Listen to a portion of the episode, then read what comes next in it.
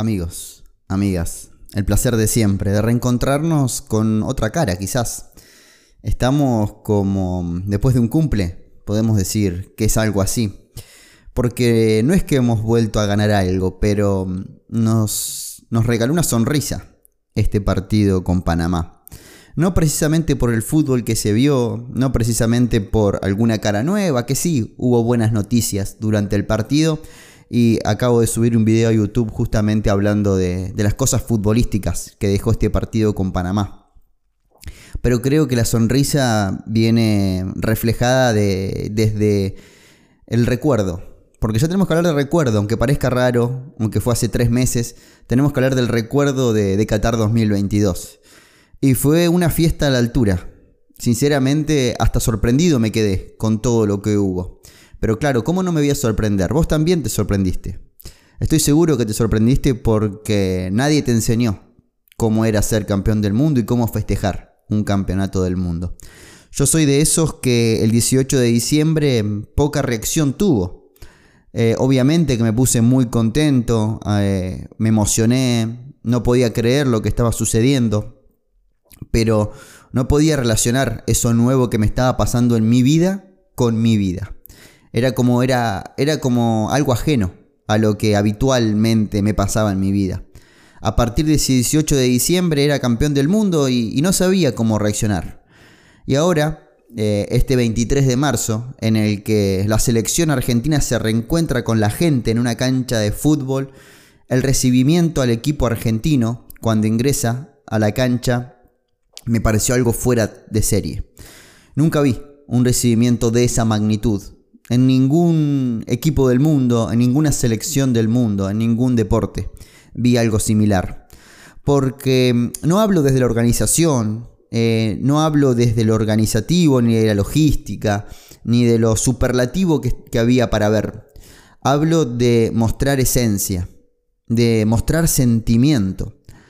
La hinchada argentina el 23 de marzo eh, objetivizó el sentimiento del hincha que creo que eso es lo que diferencia a cualquier otro festejo, de una Champions League, de otro Mundial, de otro deporte, de un Juego Olímpico, de, un campeonato de Fórmula 1, de ganar el Tour de Francia, de ganar eh, Roland Garros o lo que se les ocurra.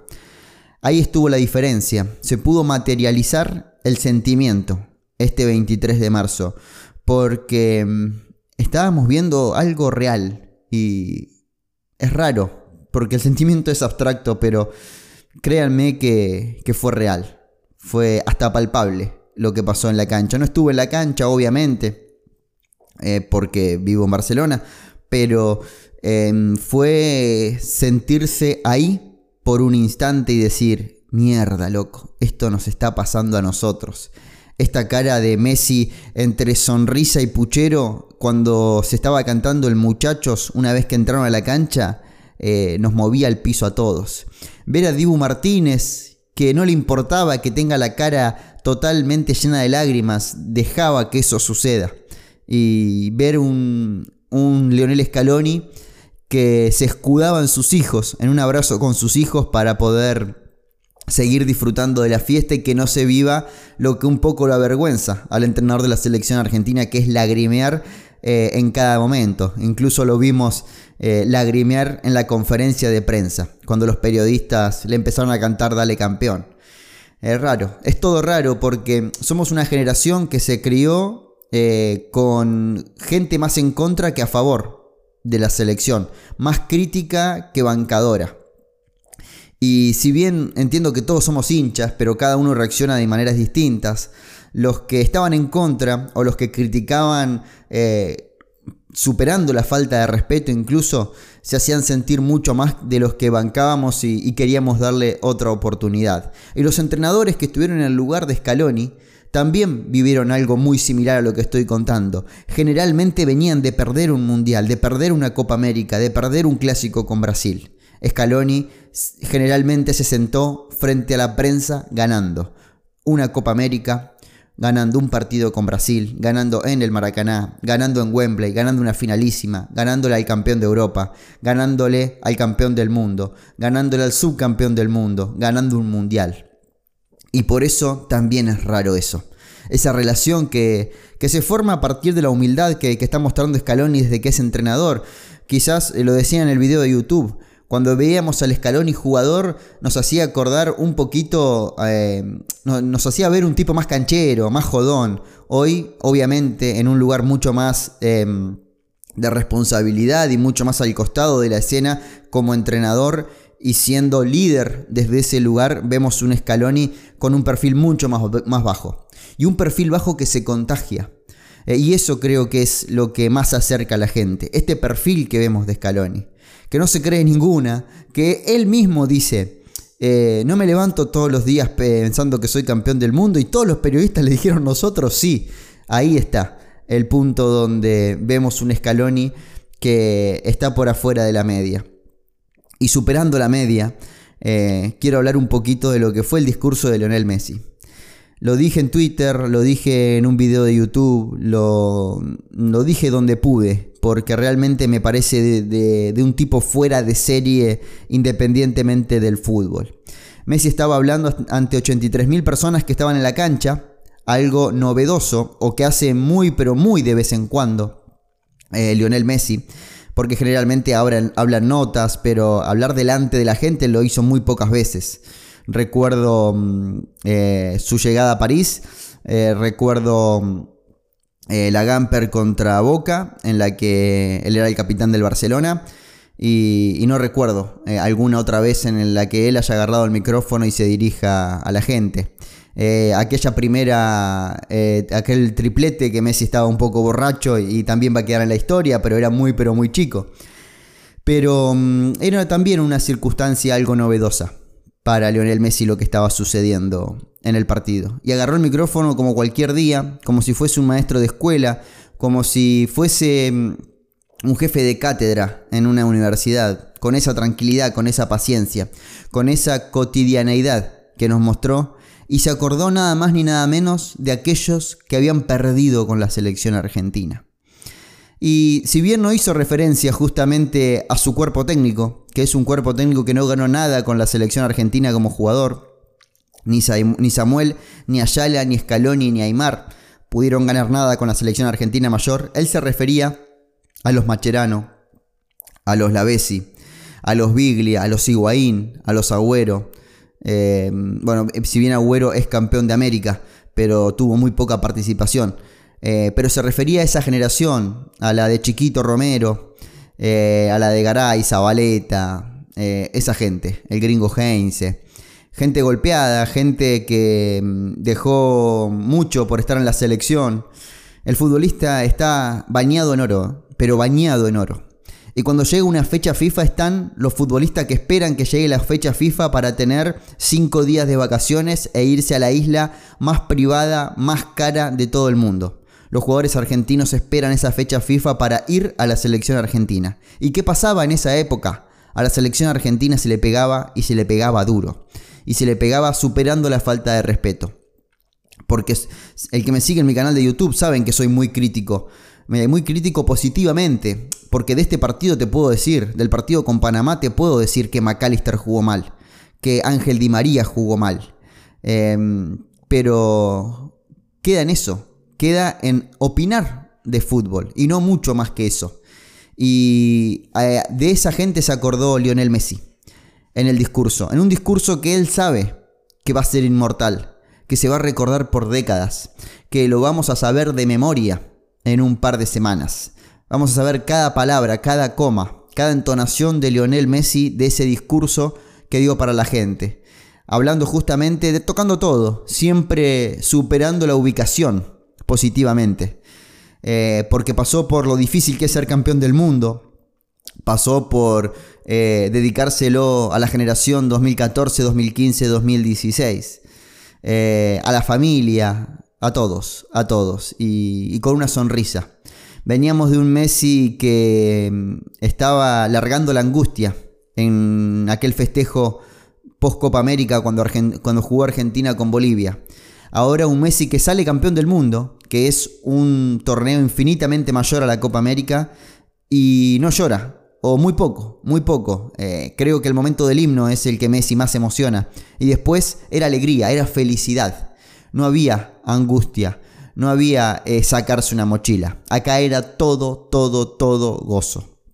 Y me encanta que esto haya sido de esta manera. Y después un Lionel Scaloni que lo primero que hace es acordarse de su padre, que estaba en la tribuna, y ahí es otro momento de emoción. Y después intentó esquivar esquivar la lágrima y esquivar el protagonismo, porque él mismo se mete en la conversación diciendo que los protagonistas son los jugadores y que ellos ganaron la Copa del Mundo y que la disfrutemos, que la gocemos. Y ¿saben qué? Siento que tanto Messi como Scaloni en ese discurso después del partido con Panamá nos estaban enseñando un poquito más de cómo ser campeones del mundo, ellos viviéndolo a la par nuestra, porque antes del 18 de diciembre no eran campeones del mundo pero nos están enseñando cómo serlo. Quiero hablar un poquito de fútbol, eh, me, me explayé un poquito más de la cuenta hablando de la fiesta, porque creo que, que lo merece, porque mm, no hay que dejar de festejar, no hay que dejar de recordar que el 18 de diciembre de 2022 Argentina consiguió su tercer título mundial. Y mm, creo que, que, fue una fiesta ubicada, eh, no se extendió más de una hora el postpartido y eso fue bueno porque fue todo festejo. Pero quiero hablar un ratito de fútbol. Un Scaloni que nos dio algunos indicios. Para buscar el detalle, los invito a ver los 17 minutos que dejé en YouTube, que realmente creo que tienen eh, muy buen contenido futbolístico. Pero haciendo un repaso, creo que Scaloni arrancó ya la nueva era. Arrancó eh, lo que se viene. Lo dejó claro en conferencia de prensa. Eh, los campeones del mundo ya no tienen más ventaja sobre el resto. Empieza un nuevo ciclo. Y en ese nuevo ciclo, que si bien eh, arrancó con la alineación campeona del mundo y solamente puso jugadores e hizo firmar planillas solo los campeones del mundo, vimos cosas nuevas, cosas que no hacía Scaloni antes. Por ejemplo, sacar a McAllister y poner a Tiago Almada era algo nuevo, era algo nuevo en la selección argentina. Estaba Lo Chelsea en el banco de suplentes, pero metió a Tiago Almada y le dio el primer gol. Haciendo un uno por uno, a ver, a Dibu Martínez no lo podemos juzgar demasiado, no tuvo intervención. Nahuel Molina pasó bien al ataque en materia defensiva, es muy poco lo que se puede juzgar, pero creo que las intervenciones de Nahuel Molina eran buenas, eh, mucho más animado a pasar al ataque, creo que se ve un crecimiento en el jugador del Atlético de Madrid. Cuti Romero y Otamendi no tuvieron trabajo. Eh, y se quedaron ahí eh, cuidando la zona por las dudas, pero sinceramente sin ellos se podría haber jugado este partido. Tagliafico estuvo activo y cuando más activo estaba la banda izquierda lo cambiaron, cerca de los 70 minutos, pero tampoco sufrió sobresaltos. En la mitad de la cancha Rodrigo de Paul para mí fue el mejor. Enzo Fernández hizo un buen partido, un Enzo que todos sabemos que juega mejor unos metros más adelante, pero la circunstancia en su club y en la selección argentina hace que él tenga que ser el 5 de la selección. Alexis McAllister para mí fue lo más flojo del partido, lo decía recién. Eh, Lionel Messi jugó el partido como un nene que se tiene que ganar el puesto, como lo hubiese jugado Garnacho, como si lo hubiese jugado Buenanote, eh, Perrone, eh, Emi Buendía, como alguien que recién llega a la selección y se quiere meter, eh, y el tipo tiene 35 años, es el capitán del campeón del mundo. Eh, realmente esta versión de Messi, que arranca desde la Copa América, que es jugar todos los partidos, todos los minutos, eh, sin saber cuándo va a llegar el final de su carrera en la selección, realmente me encanta, porque nos regala una versión mejorada partido a partido. Fue el que más intensidad le puso al encuentro, un encuentro amistoso contra una selección local de Panamá. Julián Álvarez, eh, creo que Julián Álvarez y Lautaro tuvieron algo parecido que le costó jugar de 9. Tuvieron que salir mucho de su zona para tener contacto con la pelota. Y Di María creo que no tan mal como McAllister, pero tampoco hizo un buen partido. Se vio un Di María que se notaba que tenía mm, eh, algo de inactividad de los últimos tres partidos. Del banco de suplentes, los primeros cambios creo que fueron interesantes porque el ingreso de Tiago Almada para mí fue de lo mejor. Em, entró para pelear, em, ser el abanderado de la nueva era, y eso está bueno, eso está bueno. El ingreso de Lisandro Martínez en la defensa no gravitó absolutamente para nada. Eh, y el ingreso de Lautaro Martínez, lo decía recién, algo similar a lo de Julián Álvarez, aunque tuvo alguna ocasión de gol. Dybala fue otro de los que ingresó bien. Creo que Dybala eh, redondeó una buena media hora. Eh, un Dybala que convivió media hora con Messi que hace mucho que no veíamos. Y Dybala cada día entiende más el papel que tiene en la selección. Que si bien es un jugador top mundial, él sabe que en la selección argentina es un hombre de recambio y tiene que aportar desde ese lugar. Leandro Paredes, eh, también prolijo, sin sobresaltos, un poco más férreo en la marca que el propio Enzo, pero no tuvieron demasiado trabajo fueron los cambios que hizo Huevo Acuña que ingresó a falta de 20 minutos para gravitar un poquito más de manera mm, superior en la banda izquierda, pero tampoco tuvo demasiada implicancia. Eso fue lo que tuvimos de esta selección argentina que va a estar jugando el próximo martes frente a Curazao otro amistoso en Santiago del Estero, otra fiesta de la selección argentina. En esta ocasión será en el interior del país, en esta ocasión será en Santiago del Estero y vamos a ver una fiesta similar. No sé si van a levantar la copa nuevamente, pero sí la pueden llevar para mostrarla eh, en el interior del país, que, que, le va a gustar y mucho. En un estadio grandísimo, un estadio de primer mundo como es el Madre de Ciudades. Y bueno, esperar Scaloni si cambia algo. Yo imagino que Scaloni va a poner otro 11 totalmente distinto. Imagino un Scaloni que salvo Messi después va a tocar todo el equipo para poder verlos, para hacerlos rodar, para que todos tengan esta mm, eh, posibilidad de jugar siendo campeones del mundo. Porque hay muchos que levantaron la copa y todavía no pudieron jugar. Y por qué no para ver caras nuevas, ver algo de Lautaro Blanco, de Carboni, de Bonanote, de Perrone, de Mi Buendía, de Nehuen Pérez, de los chicos que están en esta lista que no son campeones del mundo. Será el próximo martes, 8 y media de la noche. Les cuento algo para los que se suman al podcast desde siempre, pero no al resto de los canales. Hemos abierto un canal de, de Twitch donde estamos streameando ahí también. Así que en el link, en la descripción dejo el link eh, y, pueden seguirme ahí para estar más en el día a día de la selección argentina, aunque siempre insisto, el lugar para estar más informados en Twitter, en arroba González Bruno. Eh, y agradecerles por estar ahí, por ser uno de los espacios de comunicación más fieles. Siempre digo lo mismo, el podcast tiene algo especial. Tiene ese costado radial, que hay mucha gente que me está escuchando y no conoce mi cara, porque solamente escucha el podcast y tiene eso de íntimo, de esa voz que te va hablando mientras vos eh, estás eh, haciendo tu vida. Eh, y qué lindo que es transitar la vida con una selección argentina campeona del mundo. Agradecido con todos ustedes por estar de ese lado, por apoyar este espacio, por de manera económica darme una mano para dedicarle más tiempo y más horas a lo que amamos, que es hablar de la selección argentina. Fuerte abrazo para todos y sepan que en este espacio hablaremos siempre de selección argentina. Muchas gracias.